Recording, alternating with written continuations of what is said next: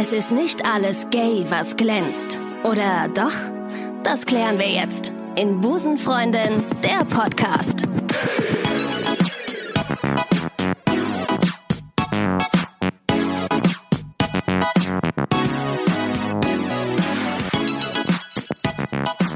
Neue Woche, neue Busen. Herzlich willkommen beim vielfältigsten LGBT-Podcast aller Zeiten und aller, die noch kommen werden. Schön, dass ihr wieder da seid bei Busenfreundin der Podcast.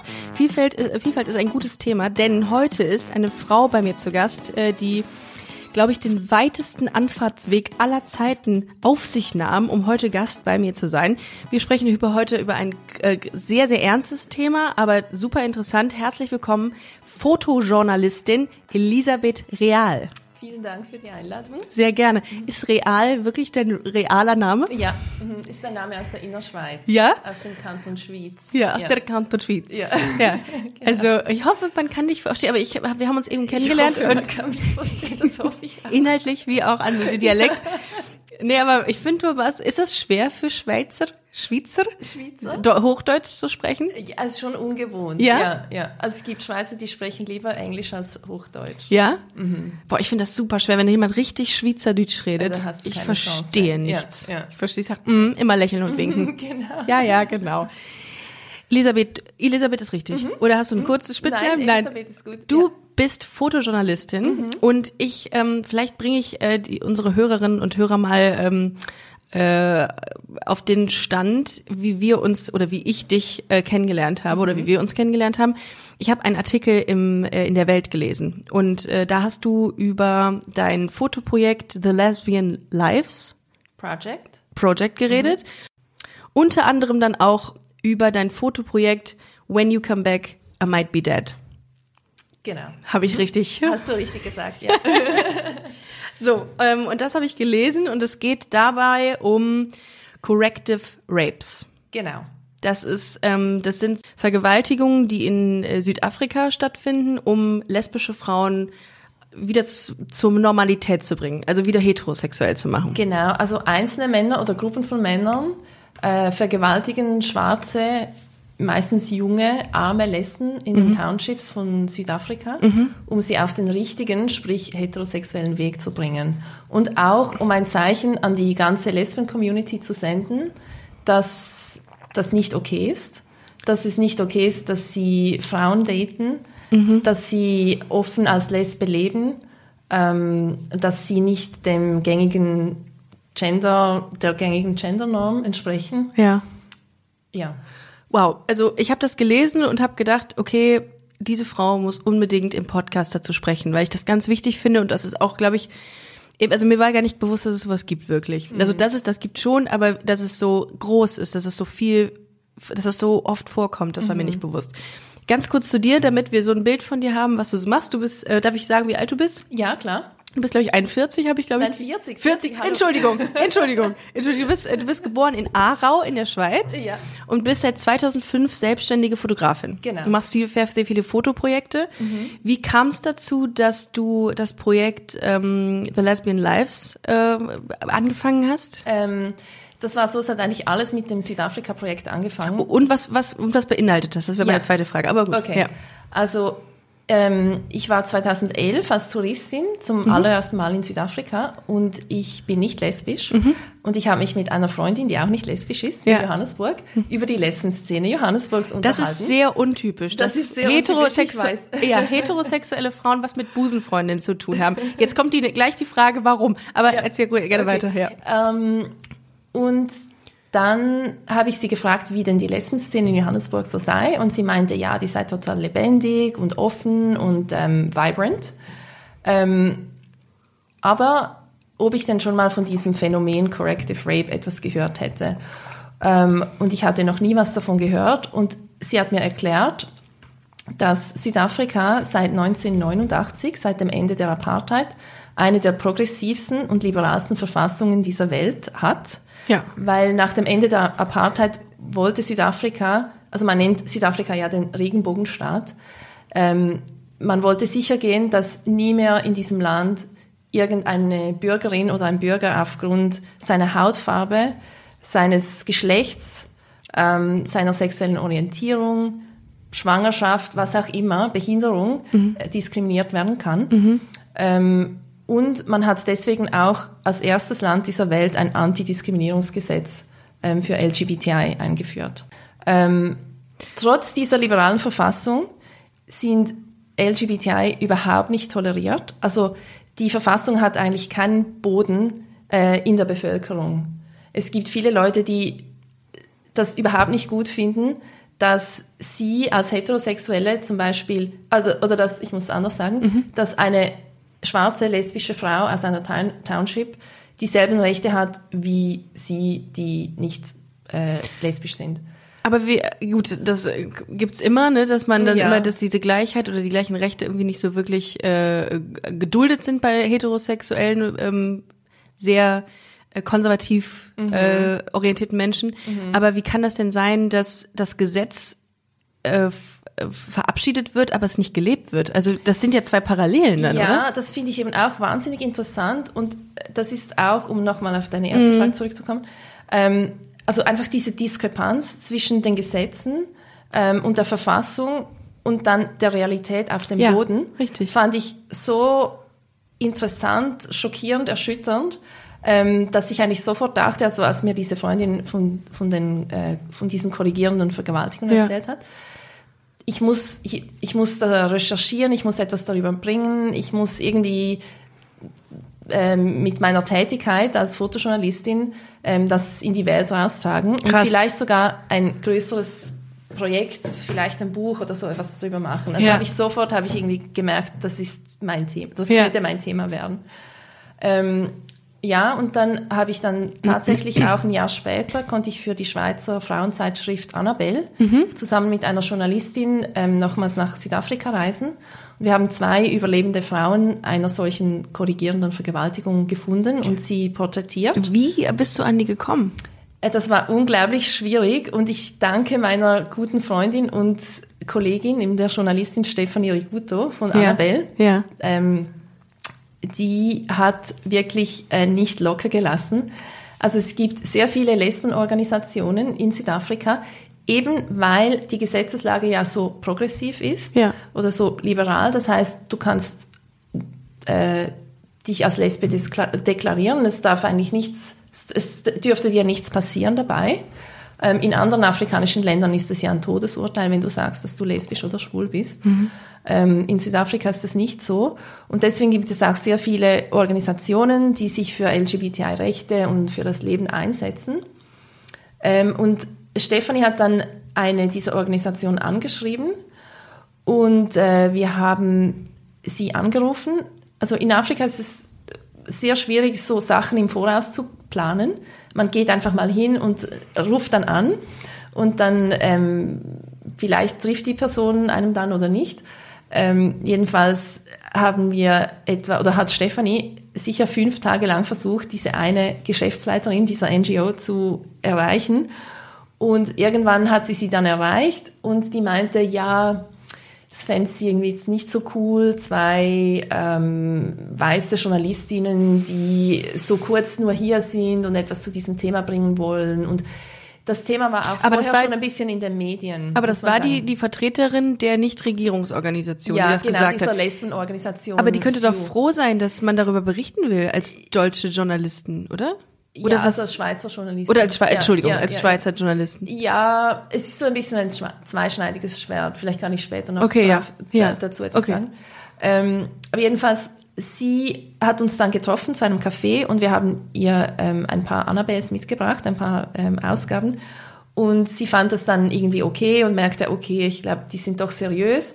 Und dann hat sie, und das ist auch wieder äh, typisch Afrika, hat sie diesen zwei Frauen angerufen, die auch jetzt in meinem Buch ähm, einen wichtigen Stellenwert haben und meinte, ja, ich bin da mit zwei Journalistinnen unterwegs, habt ihr Zeit, die heute zu treffen? Und die beiden meinten, okay, kein Problem.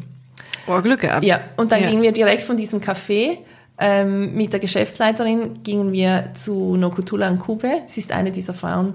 Ähm, die Das ist der Name. Ja, Wie heißt sie nochmal? Nokutula. Nukutula? Und sie heißt eigentlich Nkube. Kube. Genau, aber Oh. ich, ich komme mir manchmal blöd vor, das sind so diese, auszusprechen. das sind aber cool, das sind die Knacklaute, oder? Ja, Oder genau. wie heißt oder oder Schnalz? Ja, Schnalz. Schnalzlaute. Haben sie ja. Du wohnst ja selber in Afrika, Ja. äh, in Südafrika. In Kannst Madagaskar. In Madagaskar. Äh, Antananarivo ist die Hauptstadt. Genau. Das weiß ich Ja, sogar noch. Fun Fact. Ja. ähm, kannst du ganz kurz sagen, äh, ich bin heute bei Busenfreundin auf, auf Afrikaans? Ist das richtig? Aber ich spreche kein Afrikaner. Was ist denn das? Was spricht man denn da? Wie heißt denn die Sprache da? Wo? In, Mada- Südafrika. in, in Madagaskar? In Madagaskar, Malagasy. Malagasy. Kannst du es sagen? Seit du Anati Efcha ähm, Amni Ricarda Hoffmann. Wow. Wow. Nicht schlecht. Respekt. Entschuldigung, Danke. ich habe dich unterbrochen. Ja, ist kein Problem. Äh, jetzt äh, habe ich auch wieder den roten Faden verloren. Wo waren wir? Genau, die Dame, Wie ich, die, diesem, die ja, wie ich dann zu diesem Projekt gekommen Ja, bin. genau. Genau, also, das hast war, du getroffen? also es hat angefangen mit dem Südafrika-Projekt. Mhm. Ähm, dann haben wir, haben Stefan und ich den Artikel gemacht für äh, Annabelle und ich habe ähm, Tumi Mkuma, das ist auch, das ist eine dieser beiden Frauen, ähm, beim, Ab, beim Abschied gesagt, dass ich gerne wiederkommen würde, dass ich gerne ähm, sie nochmals treffen würde, vielleicht etwas für eine größere Sache.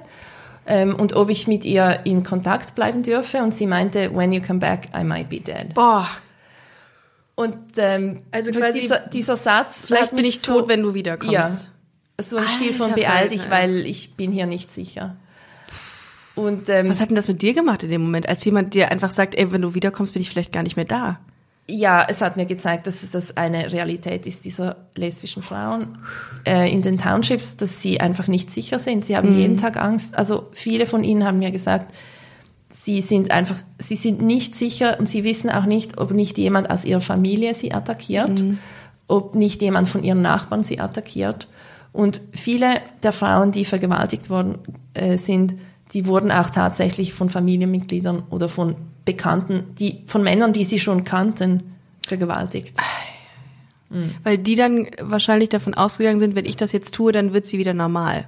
So nach, aus diesem Grund, aus diesen Genau, Motiven. ja, ja, Ist das schrecklich. Man muss vielleicht auch noch an dieser Stelle sagen, dass es, das hast du eben schon mal gesagt, dass es in vielen Bereichen und in vielen Orten und ähm, Teilen Afrikas verboten ist, homosexuell, Mhm. hom homosexuell zu sein. Ähm, auf Sansibar wird Homosexualität mit 25 Jahren Gefängnisstrafe ähm, äh, äh, geahndet und in Uganda ähm, wurde 2012 die Todesstrafe verhindert, aber es gibt jetzt noch eine Gefängnisstrafe bis 20 Jahre. Mhm. Das ist krass. Ist das, also man kann ja, also es ist schwierig dann davon auszugehen, dass es in Südafrika, was ja gar nicht so viel weiter weg ist, dass es dann, ähm, dass das komplett weggeht von diesem, von diesem Hass gegen Homosexuelle. Ist das so, dass es dann komplett Nein. anders ist? Weil es ist ja, vermischt sich doch mit Sicherheit noch irgendwie, oder? Ja, also meinst du jetzt die Gefühle der äh, Bevölkerung Richtig, gegenüber absolut. LGBTI? Ja. Ähm, nein, also in Afrika wird sehr oft ähm, die Meinung verbreitet oder die Leute denken, dass Homosexualität etwas Unafrikanisches ist, dass es eingeführt wurde von den Kolonialherren. Und das ist in Südafrika auch eine sehr verbreitete Oh. äh, Meinung. Okay, Ähm. So ein europäisches Ding. Ja, genau, ja. Okay. Also und auch Ja. zum Teil fast so wie eine Krankheit. Mhm. Ähm, ja, also ich weiß gar nicht, was ich dazu noch sagen soll. Es ist so krass. Ja. Dann hast du sie getroffen und dann hat sie dir gesagt, okay, wenn du wiederkommst, äh, ist es Bin ich, bin ich vielleicht tot, genau. Und in mir hat, also dieser, dieser Satz, den fand ich einfach so erschütternd.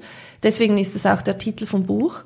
Ähm, und dann ging ich nach Hause äh, und habe mir überlegt, ja, aber wie ist es denn, wenn ich jetzt als weiße Europäerin so ein Buchprojekt mache über diese schwarzen Lesben in den Townships und wie sieht's überhaupt in meinem Land aus? Weil die Gesetzeslage in meinem Land ist eigentlich gerade umgekehrt. Die Gesetze sind sehr konservativ, was LGBTI betrifft. Ähm, wir haben keine ähm, Gay Marriage, also wir haben nur die eingetragene Partnerschaft. Da gibt's viele ähm, Dinge, die für gleichgeschlechtliche Partner nicht möglich sind, also vor allem so, was eine Familiengründung klar. betrifft. Ja. Ähm, aber in der Realität ist es eigentlich so, dass Lesben und Schwule Familien haben und mehr oder weniger unbehelligt leben können und auch toleriert sind in der Gesellschaft. Ähm, und einfach diese, diese Diskrepanz ähm, hat mich auch wieder interessiert.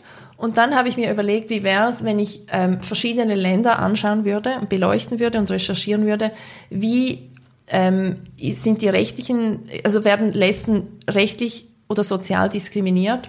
Wie leben Lesben in äh, Ländern heutzutage? Also es geht nicht nur um die rechtliche Lage, sondern es geht mir auch darum, ähm, die, den Alltag lesbischer Frauen heutzutage zu zeigen in verschiedenen Ländern und sie auch mit Hilfe der Fotografie sichtbarer zu machen.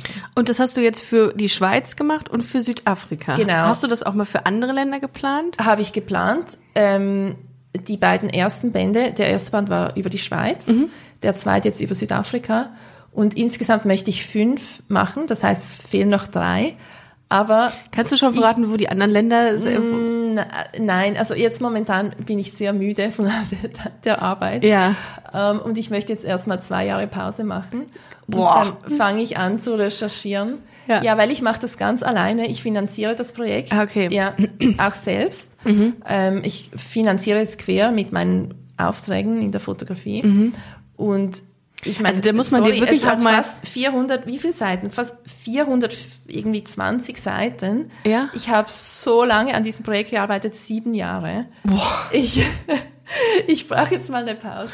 Wenn man sieben Jahre durcharbeitet, dann äh, ja, ja, ja. nicht genau, also jetzt ja. nicht ganz durch. Nee, aber man muss dir da wirklich mal einen Dank aussprechen. Du du machst diese diese ganze Community sichtbar, nicht nur in der Schweiz und in der ähm, in, in Südafrika, sondern du, du gibst dem Ganzen auch eine Stimme. Auch das ist, das ist Wahnsinn. extrem wichtig, ja. Ich, ja. Insbesondere finde ich ja. total spannend, dass das jemand macht, der selber jetzt nicht den krassen Bezug zur LGBT-Szene hat, weil er das von außen so ein bisschen mhm. betrachtet. Aber super, das ist, mhm. finde ich, äh, Chapeau. Wirklich Danke. cool. Wirklich cool. Wie würdest du denn das Leben als lesbische Frau in Südafrika oder wie, wie hast du es wahrgenommen, das Leben lesbischer Frauen in Südafrika? Ist das wirklich so geprägt von Angst oder bewegen die sich schon frei? Und gibt es auch welche, die das ganz offen kommunizieren und, ähm, und, und damit auch äh, out and proud sind? Ja, ähm, also all die Frauen, die ich getroffen habe für mein Buchprojekt, die sind out and proud, mhm. weil sonst hätten sie sich auch nicht hingestellt und wären auch nicht fotografiert ich worden. Ich wollte gerade sagen, das ja. bringt ja auch ein Risiko mit sich, wenn sie dann fotografiert werden. Genau. Ja.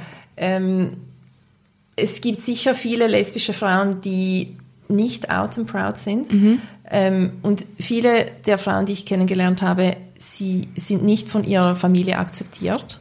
Mhm. Ähm, sie, also eine zum Beispiel der beiden Frauen, die wir für Annabelle interviewt haben und die jetzt auch in meinem Buch wieder vorkommt, ähm, sie wurde vergewaltigt, als sie 17 war, 1997, mhm. und kam, ging nach der Vergewaltigung nach Hause und sie hat monatelang ihrer Familie nicht sagen können, was passiert ist. Boah, das ist so weil schlimm. der Vergewaltiger hat ihr mit einer, hat sie mit einer Waffe bedroht und ähm, hat sie gefragt, wieso sie so tue, als wenn sie ein Junge wäre Boah. und wieso sie Frauen date, ob es nicht genug Männer gibt oder Jungs gäbe für sie. Und er würde jetzt zeigen, ähm, wie schön es sei, Sex zu haben mit einem Boah, Mann. Das ist so ekelerregend, wirklich. Mhm. Das ist so. Hat sie in welcher Verfassung hat sie dir das erzählt? Sind die dann wirklich traumatisiert und mit zitternder Stimme oder sind die dann inzwischen so gefestigt, weil schon, weil sie damit, hat sie Möglichkeiten gehabt, das zu, zu verarbeiten eigentlich? Ähm, also äh, zuerst nicht. Ja. Mehrere Monate hat sie nie, niemandem etwas erzählt. Sie war extrem depressiv. Mhm. Sie war auch, also sie wurde von ihm stundenlang vergewaltigt und sie war komplett, äh, also sie war wirklich sehr verletzt. Mhm. Sie wurde unter anderem auch schwanger oh. und sie hat dann ein paar Monate später ist das Kind in ihrem Bauch gestorben und sie hat extrem Bauchschmerzen bekommen und musste in den Spital und dann erst haben ihre Mutter und ihre Großmutter, mit denen sie zusammen gewohnt hat, erfahren, was passiert ist. Das war ein Angehöriger der Familie oder so ein Genau, also sie wohnt, sie wohnt mit ihrer Mutter zusammen ja. ähm, und damals noch mit der Großmutter, die ist mittlerweile gestorben. Mhm. Ähm, und sie hat, sie ist eine äh, Aktivistin also sie ist wirklich offen lesbisch und äh, setzt sich ein, auch bei dieser zum Beispiel bei dieser NGO, von der ich erzählt habe. Mhm, ja. Ähm, und sie hat deswegen, ist das, war jetzt das nicht das erste Mal, dass sie äh, uns oder mir die, ihre Geschichte erzählt hat, mhm. hatte, aber sie musste bitterlich anfangen zu weinen, als ja, sie mir sagte, dass sie dieses Kind von ihrem Vergewaltiger dann tot auf die Welt brachte. Das ist so Ähm, schlimm. weil sie, das ist sehr schwierig nachvollziehbar, aber sie hat so ein schlechtes Gewissen gehabt und sie hatte das Gefühl, sie hätte dieses Kind getötet, obwohl sie nicht sicher war, ob sie das Kind überhaupt jemals hätte lieben können. Ähm, und dann wurde sie besessen von der Idee, dieses Kind zu ersetzen. Okay. Und sie, sie ging dann ähm, in, auf die Suche nach einem Mann, der sie schwängern könnte. Und sie hat einen gefunden in der Nachbarschaft, ein älterer Mann, und hat ihm gesagt, sie würde gerne schwanger werden. Sie möchte einfach ein Kind, aber sie möchte nichts mit ihm zu tun haben und sie möchte danach auch nicht, dass er mit dem Kind jemals irgendetwas zu tun hätte. Krass. Und dann ähm, hat sie mit ihm geschlafen und es kamen extrem viele Erinnerungen an die Ja, Vergewaltigung hoch. schlimm. Ja. Äh, und sie wurde dann schwanger und sie sagt, ihr, diese Tochter, Nobusle, die hätte ihr das Leben gerettet. Sie hat dreimal versucht, sich umzubringen in ihrem Leben. Ähm, ja, es, also es, sie, Nokutula, von der ich jetzt gerade erzählt habe, sie, eben, sie war sich schon ein bisschen gewohnt, ihre Geschichte zu erzählen und viele Frauen haben auch keine Möglichkeit, eine Therapie zu machen. Ja. Und sie äh, begrüßen es eigentlich auch, wenn dann jemand kommt und sie fragt und wirklich interessiert ist an ihrer Geschichte, weil zum Beispiel jetzt im Fall von Nukutula, ihre Mutter, ihre Großmutter haben sie nie gefragt, was passiert ist. Sie wohnt mit ihrer Mutter zusammen im selben Haushalt, aber ihre Mutter weiß nicht, was genau passiert Manchmal ist. bin ich mir gar nicht so sicher, ob die das nicht wissen oder ob sie es nicht wissen wollen. das sagt Nukutula, ja.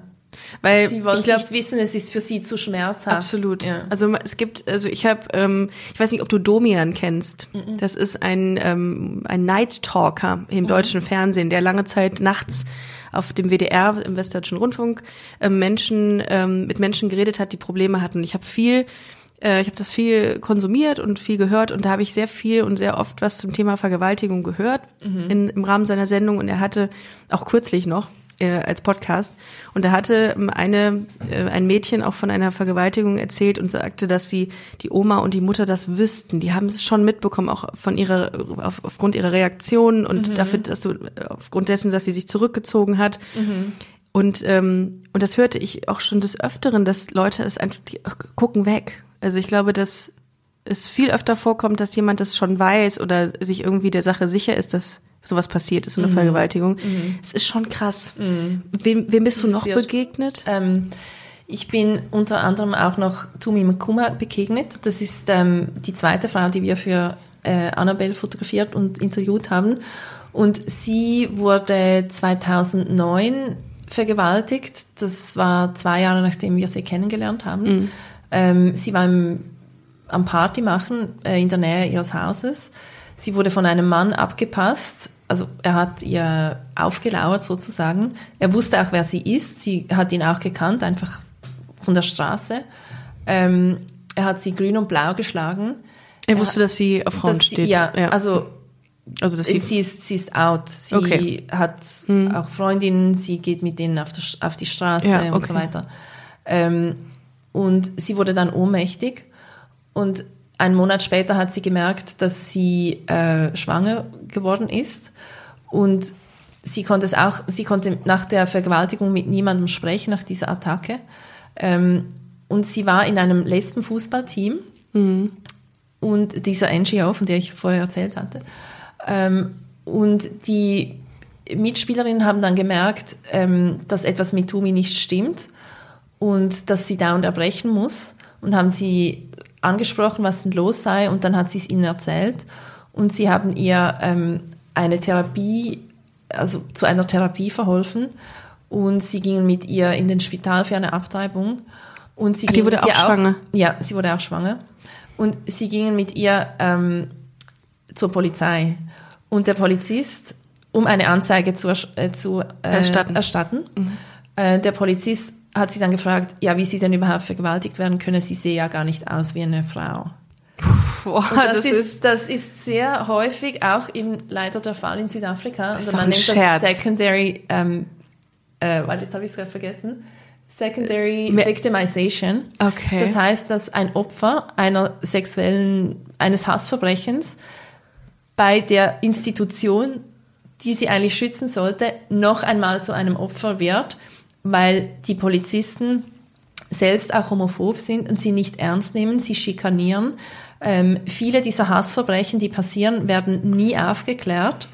Ähm, die Polizei ist auch extrem korrupt, obwohl eigentlich die Verfassung diese Frauen schützen sollte. Bei Korruption sagst du was, das findet ja, also dieses Phänomen Corrective Rapes, das findet ja in Südafrika meistens in den Townships statt. Ne? Mhm. Das heißt, passiert das auch in, in Upper Classes, also von dem, wo man denken könnte, dass man irgendwie die, die Polizei da auch für bezahlt, dass sie da die, die Bevölkerung schützt? Ja, also ich, ich weiß nichts über reiche Lesben. ja, ich auch nicht. Nein, mein Scherz. Ja. Nein, also ich habe, das fragen nicht viele, ja, wie es denn mit den weißen Lesben in Südafrika aussieht. Ah. Ähm, und ich habe ehrlich gesagt mich null damit beschäftigt. Mhm. Ich habe mich wirklich konzentriert auf arme schwarze Lesben in mhm. den Townships. Ähm, es herrscht immer noch eine gewisse Apartheid, eine, ja, eine ja, Separation in, in, Südafrika. Ja. Und die schwarzen Lesben haben auch nichts mit den Weißen zu tun. Ähm, manchmal gibt es so kleine Überschneidungen, wenn man zum Beispiel ähm, irgendwo demonstrieren geht mhm. Oder so, dann kommen auch weiße Lesbenorganisationen. Aber die meisten Weißen in Südafrika, die leben in anderen wirtschaftlichen Verhältnissen. Gibt es dann CSD wahrscheinlich in Südafrika? Ja, in ja, gibt es überall. Gibt es ja. auch in den Townships, gibt auch in Soweto ein CSD. Wow. Ja. Äh, wie, wie schützt man sich denn jetzt? Also nehmen wir mal an, man ist jetzt ähm, eine oute, äh, geoutete lesbische schwarze Frau in einem, in einem Township. Mhm. Wie schützen Sie sich denn davor, dass sowas passiert? Also gibt es da irgendwelche, das gibt es da sowas, dass alle sagen, nicht nach keine Ahnung, 14 Uhr das Haus verlassen oder ja. so ganz spitz gesagt? Also es gibt schon so Regeln, du sollst eigentlich nicht nachts äh, alleine unterwegs sein, mhm. aber das gilt für Überall. alle. Mhm. Also es gilt nicht nur für Lesben, weil die Townships, die sind unglaublich, ähm, also gibt es eine unglaublich hohe Kriminalrate. Mhm. Ähm, und oft werden die Frauen auch attackiert, wenn sie eben zum Beispiel sagen, nee, geh du schon mal nach Hause, ich nehme noch ein Bier, oh, okay. ähm, ich bleib noch und dann passiert es. Aber wenn du natürlich nie sicher sein kannst, ob nicht jemand aus deiner Familie dich attackieren will. Ich habe zum Beispiel eine Frau interviewt, das war wirklich mega krass. Ähm, sie wurde vergewaltigt 2014 an Silvester. Sie war 17 Jahre alt. Sie wurde an diesem Silvester von ihrem eigenen Onkel äh, vergewaltigt. Er hat ihr gesagt, ähm, sie, es sei falsch, wie sie lebe, dass sie lesbisch sei und er würde ihr ähm, zeigen, wie es richtig wäre. Ähm, sie wurde dann auch schwanger, sie hat das Kind ausgetragen und der Onkel kommt ab und zu vorbei und spielt mit diesem Kind. Ihre Familie weiß, dass der Onkel ähm, der Vater ist. Wie pervers. Und ähm, wie können die das akzeptieren? Hat ihr, sie haben ja gesagt, du musst ihm vergeben. Ähm, und sie hat zum ersten Mal über ihre Geschichte gesprochen mit mir. Also sie hat noch vor, vorher noch nie jemandem davon erzählt. Und ähm, eben, wie, so, wie soll sie sich schützen? Das war ihr Onkel, der hätte, also der, der war früher ähm, einer, wie ein guter großer Bruder oder ein, ein lustiger großer Bruder. Ähm, man kann nie sicher sein. Boah. Ich meine, also das, also ich habe wirklich, also eigentlich blöd für einen Podcast, aber mir fehlen teilweise wirklich die Worte heute, weil das es ist kann man also es ist furchtbar. Ja. ja. ich war auch sprachlos. Ich war wirklich sprachlos, als sie mir das erzählt hat. Du hast eben ja. nochmal Korruption und Polizei angesprochen. Mhm. Ähm, dieses Phänomen der Corrective Rapes, also es ist ja eine große Rate von Vergewaltigungen, habe ich gelesen in mhm. Südafrika. Wie wird das wahrgenommen von den Behörden? Gibt es da irgendwelche Maßnahmen, irgendwelche ähm, Initiativen, die dem entgegenwirken oder wird das einfach so hingenommen? Ja, es gab so eine Hotline, eine, eine, also Moment, es gab eine Hotline und es gab eine National Task Force for Hate Crimes. Ähm, das heißt, dass all diese Hassverbrechen ähm, an LGBTI eigentlich speziell untersucht hätten werden sollen.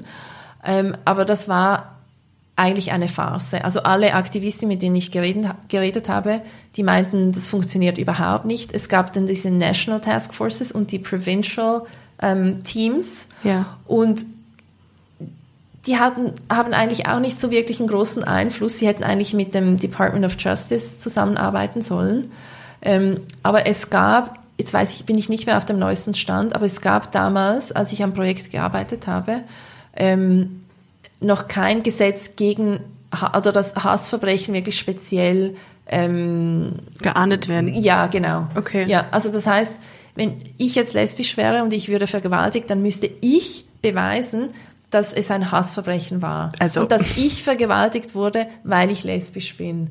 Und das, ist ist, so pervers, das ist irre. absurd. Also das, Ja. das geht ja nicht. Es, Ähm, wie, soll man's, wie soll man das beweisen? ja.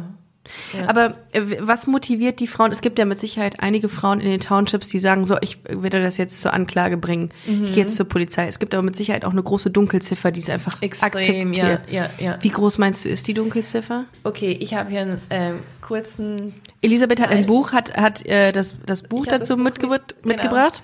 Ähm, kann ich das kurz vorlesen? Natürlich, klar. Okay.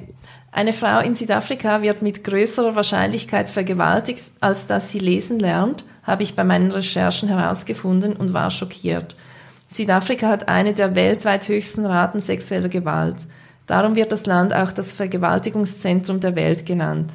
50 Prozent aller südafrikanischen Frauen werden im Laufe ihres Lebens vergewaltigt. Laut Studien werden täglich mindestens 140 Vergewaltigungen angezeigt, wobei jedoch eine Zahl von mehreren hundert als realistisch angenommen wird.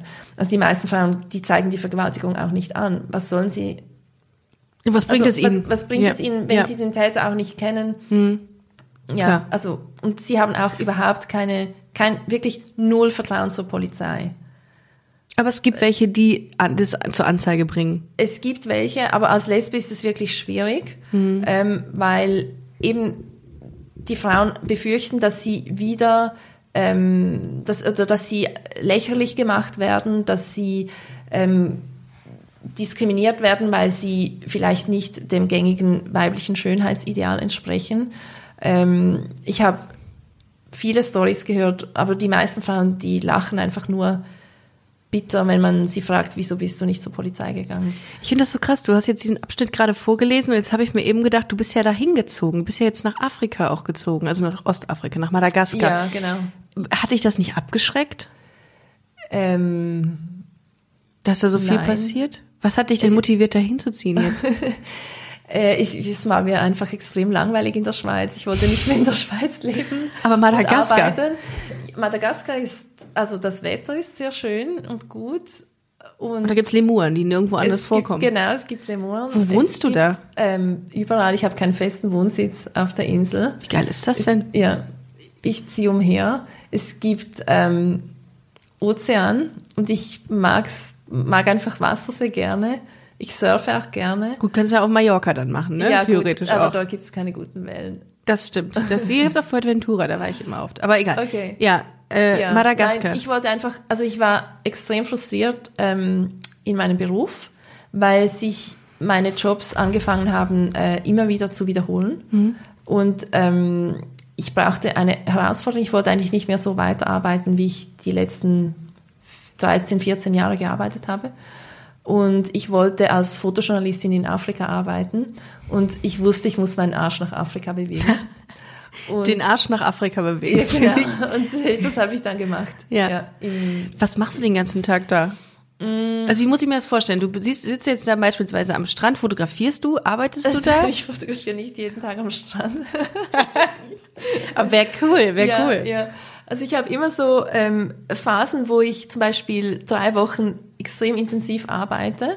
Ich mache natürlich auch Aufträge in Afrika. Ah, ähm, und Die Aufträge kriegst du dann über Internet von irgendwelchen Firmen in Afrika oder aus Europa? nein, also ich arbeite jetzt vor allem im redaktionellen Bereich. Ah, okay. Das sind meistens Geschichten, die ich selber pitche, Ja. die mir dann in Auftrag gegeben werden von einer Redaktion. Okay. Also zum Beispiel, jetzt habe ich gerade was gemacht über Vanille. Ähm, Vanille ist, also 80 Prozent der Vanille äh, kommt aus Madagaskar. Das ist ein Völkerstamm oder? Nein, Va Vanille. Vanille. Ach, mh, gut, okay. Ja, Vanille. Okay. Genau, mhm. Vanille. Ja. Ähm, und ich hab- 80 Prozent aus der Vanille, die wir hier konsumieren Ja. in Europa, kommt aus Kommt Madagaskar. aus Madagaskar, das genau. ist das ist wieder Ent Das ist- Infotainment pur. Genau, Ja. ja, Ja. das wäre auch mal ein Thema für einen Podcast. Finde ich auch. Kann man mal über Vanille reden. Ja. Genau. Ja. Ähm, und Oh, Anbau Job, und so. Ich, ja, genau. Ich habe einen Job gemacht ähm, für Bloomberg Business Week, Ja. ein amerikanisches Wirtschaftsmagazin, und für die Neue Zürcher Zeitung. Ähm, und dann habe ich auch noch einen Job gemacht in Kenia über einen Schweizer Läufer, der dort trainiert und so weiter. Jetzt gehe ich nach Südafrika, mache dort einen Job. Also Madagaskar ist so ein bisschen meine Base, aber ich möchte wirklich allgemein in Afrika arbeiten und ich habe mir das jetzt so die letzten eineinhalb Jahre aufgebaut und jetzt fängt es langsam an zu laufen. Hast du mal negative Erfahrungen gemacht in dem Land eigentlich, dass du In sagst, Madagaskar? Ja, oder in Ja. Mhm, Afrika oder auf dem Kontinent besser gesagt, ja? Dass du mal in so eine Situation kamst, wo du gedacht hast, okay, das könnte jetzt äh, brenzlig für mich werden? Nein, gar nicht. Gar nicht. Nein, aber die Leute schauen mich sehr komisch an, wenn ich sage, oder sie finden es einfach strange, dass ich 40 Jahre alt bin, nicht verheiratet und keine Kinder habe. Ja, und sie sagen mir dann so für mein Empfinden extrem indiskrete Sachen, wie zum Beispiel, also ich kenne die Leute gar nicht, es kann zum Beispiel ein Taxifahrer sein. Ja. Ähm, und er fragt mich dann sofort als erstes, bist du verheiratet? Aha, wieso nicht? Hast du Kinder? Wieso nicht? Jetzt musst du aber Gas geben, sonst wird es langsam zu Ja, spät. gut, da könntest du auch in so ein bayerisches kleines Dorf in, in ja, vielleicht Deutschland könntest du da bei so äh, homophoben Kollegen äh, sein. Aber äh, hast du keine Angst? Also du musst ja, also ich finde das Nein. wahnsinnig mutig von dir zu sagen, so, ich pack jetzt meine Sachen, gehe nach Afrika, ciao. ja. Aber ich bin ja vorher schon oft in Afrika gereist Okay. und habe dort gearbeitet. Aber du, aber erst nach dem Projekt, was du dort angefangen hast mit dem äh, The Lesbian Lives, ne? Äh, Ich habe schon, also ich habe schon in anderen afrikanischen Ländern gearbeitet, so. seit, seit Jahren. Okay. Ja, ja. Ich wollte einfach mehr davon, von diesen Jobs machen und nicht mehr in der Schweiz sein. Mhm. Ja. Wie würdest du, ähm, wo würdest du sagen, geht die dieses ganze Thema LGBTIQ in Europa hin? Ähm, du hast gesagt, dass du die, die Sichtbarkeit erhöhen willst. Mhm. Ist es noch nicht so? Also würdest du sagen, dass die Sichtbarkeit noch nicht da ist? Überhaupt nicht. Also ich habe das jetzt auch mit meinem Lesbian Lives Project äh, erfahren. Für lesbische Frauen interessieren sich nur lesbische Frauen. Das ähm, kann ich aufgrund meiner Hörerzahlen bestätigen. Gell? Ja. Wie, Schwierig, ja. Genau, also gestern Abend Also- war zum Beispiel Buchvernissage von Ja. diesem Buch, When You Come Back, I Might Be Dead. Warum ist das und, so? Und ich musste wirklich lachen, weil es kam, zur Tür kam eine Lesbe nach der anderen rein. Es kam genau ein Mann. Und der war mal eine Frau. Nein, nein, Das nein, weiß ich jetzt nein. nicht, aber ich, ich nehme es nicht an. Ja. Ähm, und also einfach Das- ein extrem homogenes Publikum. Ja. Ähm, Aber auch sehr loyal, das Publikum. loyal, ja. Total loyal. Das stimmt, ja. ja. Ich finde das so, ich finde das auch Wahnsinn. Das ist so beispielsweise auch in den Medien beispielsweise so. Da hattest du auch mal ein Zitat. Ich habe mir ein Zitat auch dazu Mhm. mal rausgesucht. Äh, In den Medien sind die Frauen auch wahnsinnig unterrepräsentiert oder die lesbischen Frauen wahnsinnig ja. Mhm. unterrepräsentiert. Und mh, wir haben jetzt beispielsweise ist jetzt eine eine Reality-Serie, die im deutschen Fernsehen lief, ist für den Grimme-Preis nominiert, ähm, der Gay Bachelor. Mhm. Und äh, da denke ich mir, voll cool, super für die Sichtbarkeit, für, für die schwulen Männer. Aber wieso klappt das bei lesbischen Frauen nicht? Wieso ist das Interesse medienseitig oder auch konsumentenseitig nicht da? Was denkst du? Was ist das? Keine Ahnung. Also ich frage mich Sind wir zu auch. langweilig? Ich weiß es nicht. Vielleicht ist es eine Mischung aus, der Journalismus ist allgemein extrem männerlastig. Es gibt viel mehr Journalisten als Journalistinnen. Es gibt Okay. viel mehr Fotografen als Fotografinnen. Ähm, vielleicht interessieren sich die einfach natürlicherweise mehr für Männer, weil sie selbst Männer sind ähm, oder für Männerthemen. Und ähm, ja, keine Ahnung. Vielleicht sind auch die, schwulen Männer eher so bunte Vögel und sehr Ja. unter entertaining. Ne? Vielleicht sind die Frauen irgendwie so per se, Sie- werden sie- wahrgenommen als nicht so unterhaltsam, was ja, ich schade finde. leben vielleicht auch eher zurückgezogen, möchten nicht auffallen. Ja. ähm, möchten Wie so ein einfach, Baum. möchten einfach ähm, still ihr Leben leben, so Mhm. also nicht gestört werden, aber auch nicht auffallen. ja, so- es sind wie ja, Tauben. ja auch so, Ja. oder? Also Aber wie, jetzt noch mal ganz kurz zurück zu dir. Mhm. Wie, was hat dich motiviert, dich für dieses Thema so krass einzusetzen? Das ist, ähm, das ist ja mega nischig. Das ist ja eine, also sehr, sehr speziell. Aber ich finde es eben gar nicht nischig, weil das sind Ungerechtigkeiten, Ja. ähm, das sind politische Themen, Ja. das sind ähm, Menschenrechtsfragen Mhm. und also ich finde, ich muss mich dafür einsetzen, dass Mega. Und auch als Frau, ich muss mich für andere Frauen einsetzen. Ja, und ich habe, also ich, ich bin Fotografin, ich habe die Mittel, ich kann schreiben, ich habe die Mittel, das zu machen. Und wenn ich das nicht mache, macht es vielleicht niemand anders. Ja. Und ich möchte es einfach nicht bereuen. Ich meine, ich hatte wirklich extrem Glück, dass ich diese beiden Frauen in Südafrika kennengelernt habe und mit ihnen in Kontakt bleiben konnte. Und dank diesen beiden Frauen habe ich dann so viele Lesben kennengelernt in Südafrika und ich habe, also in Johannesburg. Sag das nicht zu laut, sonst fahren jetzt alle nach Johannesburg hier von den Ja, Hörern. genau, nee, geht, okay. Ja. Und ähm, ich habe so einen krassen Zugang bekommen zu dieser Szene. Ähm, ich ich habe ähm, so viele Interviews führen können mit Frauen, die noch nie vorher über diese Hassverbrechen gesprochen haben. Und ich dachte, hey, wenn ich das nicht mache, niemand sonst nimmt sich die Zeit. Und niemand hat sonst so einen Zugang. Und irgendwie, ich, also Wie, wie lief denn so ein Interview eigentlich ab? Also du gehst doch nicht, du gehst ja wahrscheinlich nicht direkt in Medias Res, sondern du musst die ja ein bisschen aufwärmen, die, die Frauen, weil es ja auch ein ganz schwieriges, sehr hochsensibles Thema ist, über die sie dann reden Ja, sollen. es geht oder? eigentlich, also die meisten ha- haben, wollten eigentlich darüber sprechen. Ah, okay. Ja, also am Anfang habe ich immer alleine gearbeitet Mhm. Und ähm, Tumi und Noctul haben mir geholfen, mit den Kontakten, die Kontakte zu knüpfen und so weiter. Ähm, und dann habe ich eine Kollegin von ihnen kennengelernt, die ist, sie heißt Manika.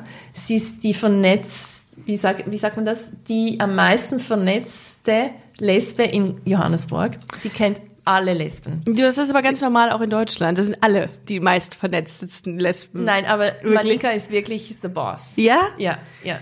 Oh. Und sie Die ist der Frankfurter Flughafen, Ja, wo genau, alles hingeht. Ja, genau.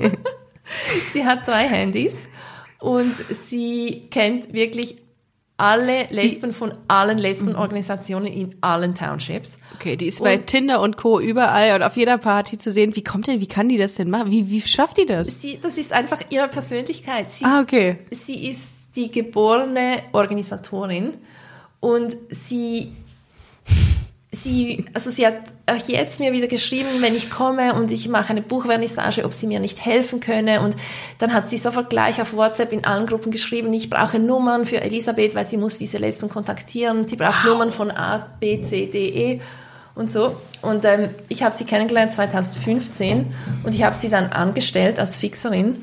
Und sie hat Was, was heißt das? Fixerin, das ist ein Ausdruck, äh, eine Bezeichnung aus dem Journalismus. Ja. Jemand, ein lokaler Kontakt. Ah, Ähm, die Connections macht. genau. Zu, zu Gesprächspartnern oder so. Genau, also die Fixerin kennt man in Deutschland nur als Drogenabhängige. Ja, stimmt. Ja, Aber- ja. aber ist also nicht es schlimm. ist ein englischer Ausdruck, Okay. Fixer. Ah, okay, Mhm. cool. Ja, ja. Ja, das ist ja wahnsinnig interessant. Das heißt, sie ermöglicht dir auch die Kontakte zu, ähm, zu Gesprächspartnern, die interessant sein können für deinen Journalismus, für Genau, deine also- journalistische Arbeit. Ja, ja.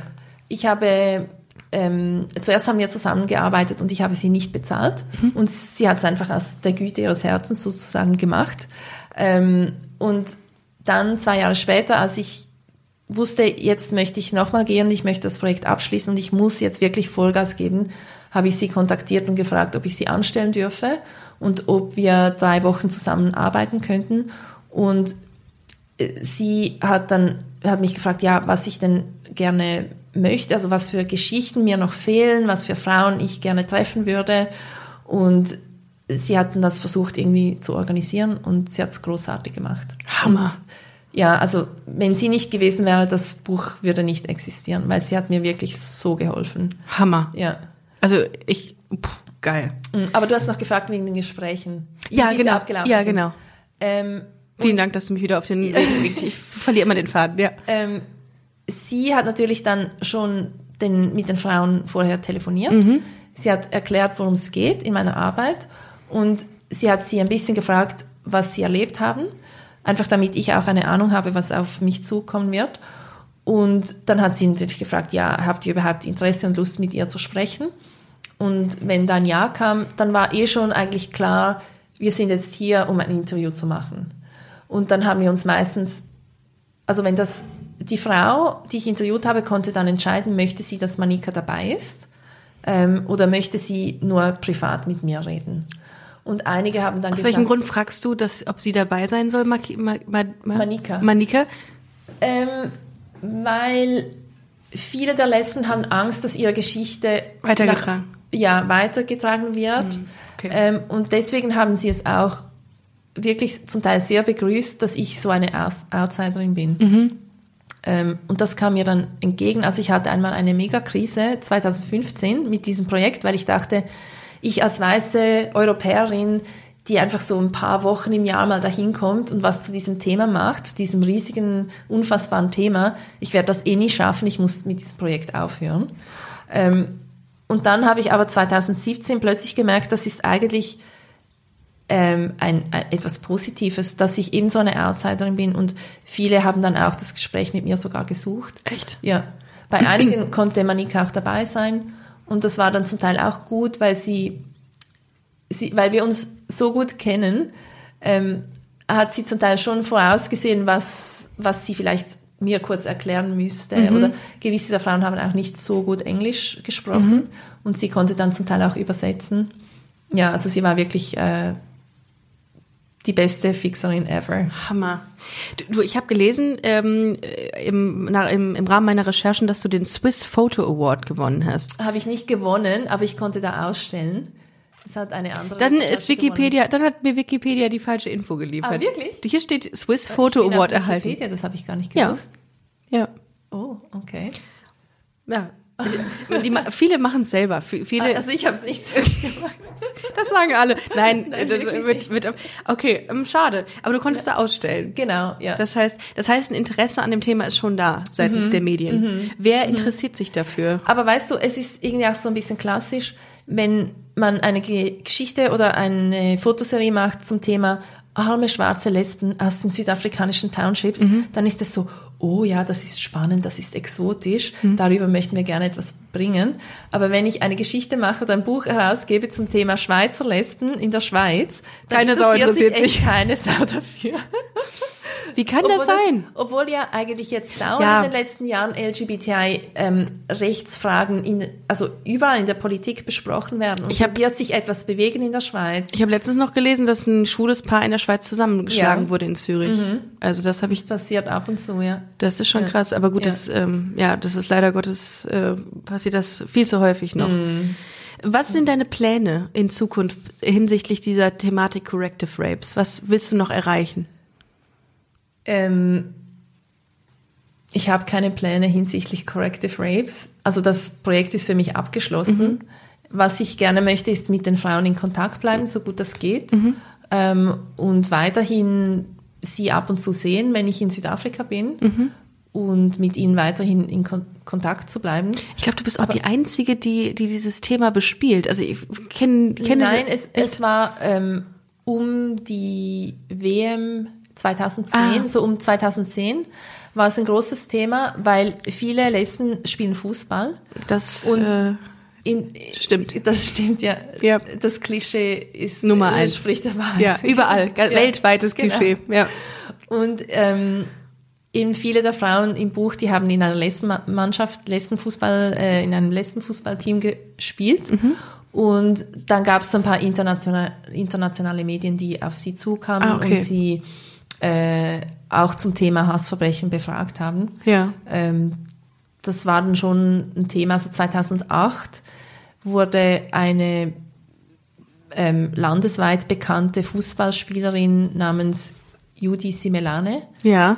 vergewaltigt und getötet. Sie war offen lesbisch. Ja. Und die New York Times hat über ihren Fall ähm, berichtet, mhm. weil es waren drei Täter und die kamen hinter Gitter. Also oh. die wurden dann wirklich auch. Aber weißt du, was das Traurige ist? Mhm. Ich meine, es ist toll, dass, dass die hinter Gittern kamen, aber mhm. aufgrund ihrer Präsenz und Prominenz ist es so weit gekommen, dass sie, dass, dass sie es geschafft hat, dass das äh, geahndet wird, dieser Fall. Mhm. Diese Frauen, die in den Townships leben, die haben gar keine Chance. Also die haben einfach gar keine Möglichkeit, sich ein Gehör zu verschaffen. Ne? Und das finde ich so ein bisschen, ist es gut, dass sie das gemacht hat und dass, das, dass sie es auch öffentlich gemacht hat, aber mir tut das echt so leid, dass genau diese Leute, die, die wirklich keine Mittel haben, mhm. dem Ganzen irgendwie so hilflos ausgesetzt ja, sind. Ja.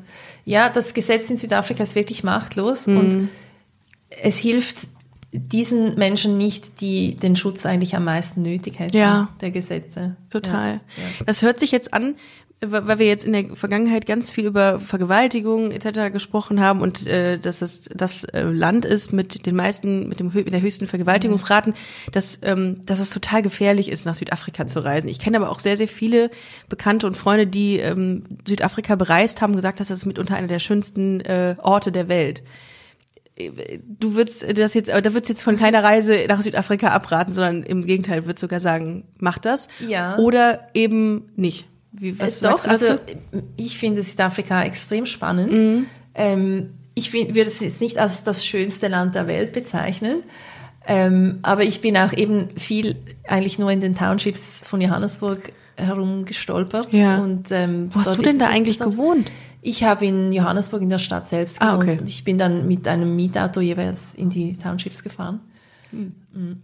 Linksverkehr, kann ich nur ich glaube, das ist das geringste Problem, was man dann hat. Hattest Ja. du, wurdest du da mal überfallen? Ich, jeder Nein. nicht? Nein. Ich habe ganz viele äh, Bekannte von mir, die wurden mal an der Straßenampel, wurden mal die Scheibe eingeschlagen, Handtasche rausgeklaut und so. Ja, ich habe viele solche Horrorstories auch gehört, Ja. aber mir persönlich ist nie was Mir passiert. ist auch nie was passiert. Also nicht in Südafrika war ich noch nie. Möchte ich aber auch unbedingt ja, mal hin. Ja, ja, ja.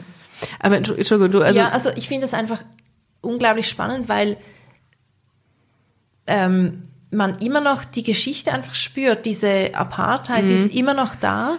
Und es ist auch lustig, wie die Leute mit mir ganz anders anfangen zu reden, wenn sie herausfinden, dass ich nicht weiße Südafrikanerin bin, sondern eine Schweizerin, weil ähm, sie dann sofort mich äh, weniger misstrauisch ähm, behandeln.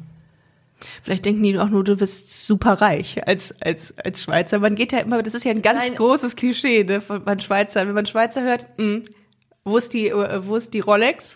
Ich weiß nicht, Schweizer ob Sie Uhr. so genau Bescheid Ah, okay, wissen, wo die Schweiz ist. Ganz ehrlich gesagt, die Schulbildung ist auch nicht auf dem höchsten Niveau. Okay. Ja, aber nein, also ich Ja. meine, ich will damit einfach sagen, dass, ähm, dass wirklich Weiß und Schwarz sich nicht vermischen, also da- in meiner Erfahrung nach. Mhm. Ja, ich habe es auch schon gehört. Ja. Ganz stark. Und das gibt dann einfach so eine ganz seltsame Atmosphäre in diesem Land.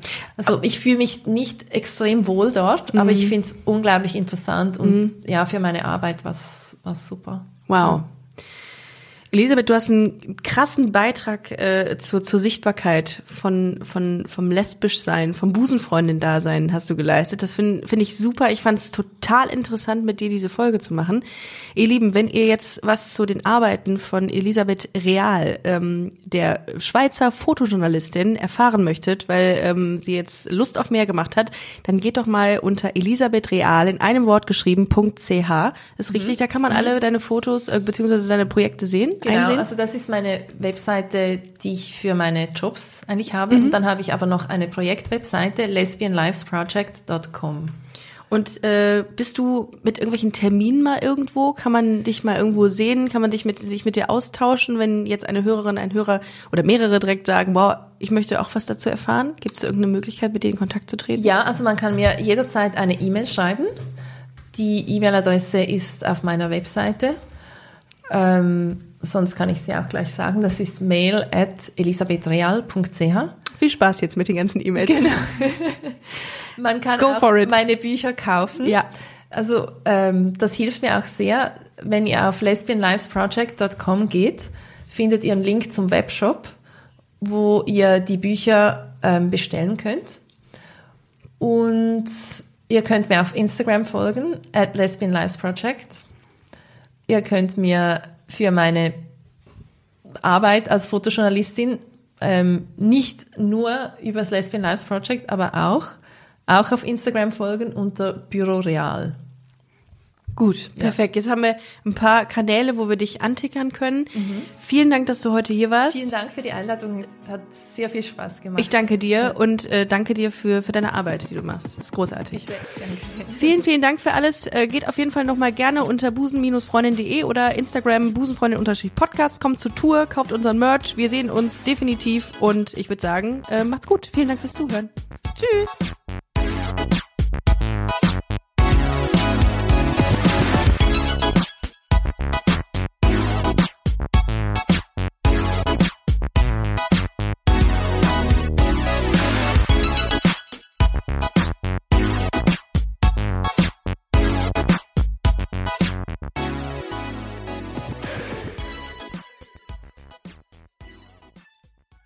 Na, heute schon reingehört?